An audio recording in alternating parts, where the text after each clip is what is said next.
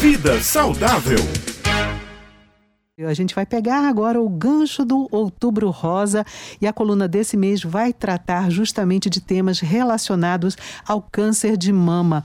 Além de ser importante, não é, doutora Alain? Bom dia, para o desenvolvimento do bebê. Sempre foi dito que o aleitamento materno traz benefícios para as mulheres. É verdade, doutora Alain, que quem amamenta tem menos chances de desenvolver câncer de mama? Eu queria saber por que exatamente. Bom dia. Bom dia. Isso, exatamente. A amamentação ela é extremamente importante para a prevenção do câncer de mama, que a gente sabe é que durante a amamentação determinados padrões hormonais acabam se tornando diferenciados no corpo da mulher e essas alterações hormonais, com o tempo, acaba fazendo um efeito de proteção mamária. Entretanto, ah, o que talvez muitas pessoas ainda não saibam é que durante o câncer de mama, ou então a, aquelas mulheres que a, a, têm uma predisposição maior a câncer de mama, o ideal seria que elas não usassem determinados tipos de leites, como por exemplo os leites animais. Isso por quê? Vamos tentar entender.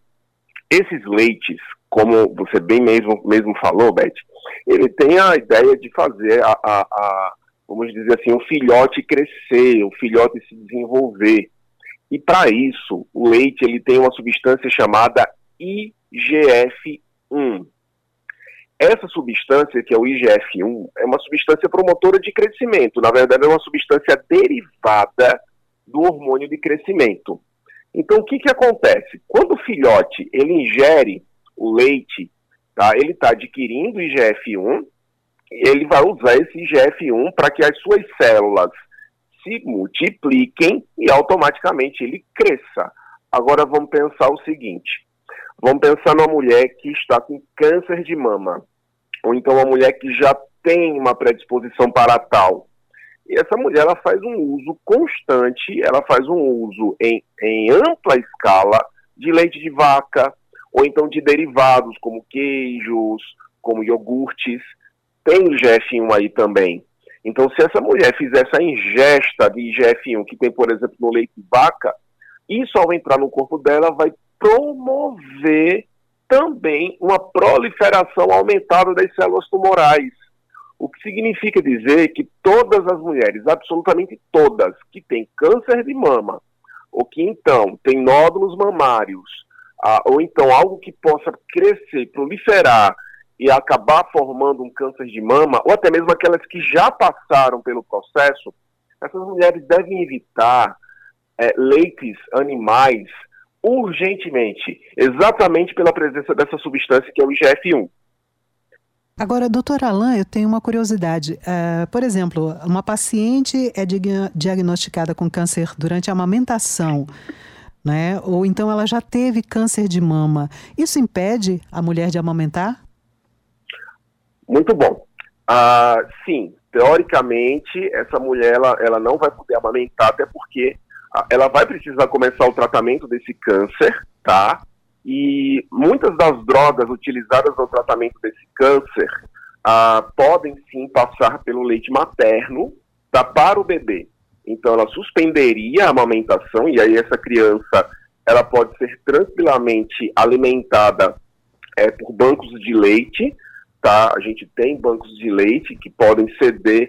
As fórmulas a gente sempre tenta evitar para as crianças, tá? O ideal é que pelo menos nos seis primeiros meses de vida o alimento da criança seja amamentação materna exclusiva, tá? Por conta de anticorpos, de vários outros fatores, tá?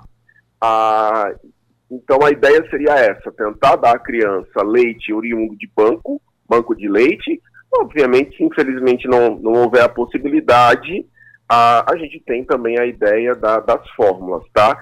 Existem alguns casos de cânceres mais localizados, tá? Que aí ainda, ainda não há indicação inicial de uma quimioterapia, tá? Nesse caso, ainda se pode pensar numa concessão aí à mãe amamentar.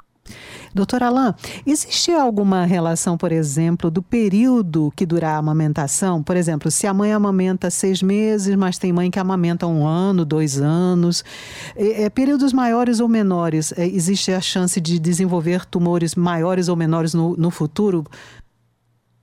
Bom, na verdade, o tempo da amamentação não tem, não tem correlação aí com o tamanho ou, vamos dizer assim, a gravidade isso. do câncer.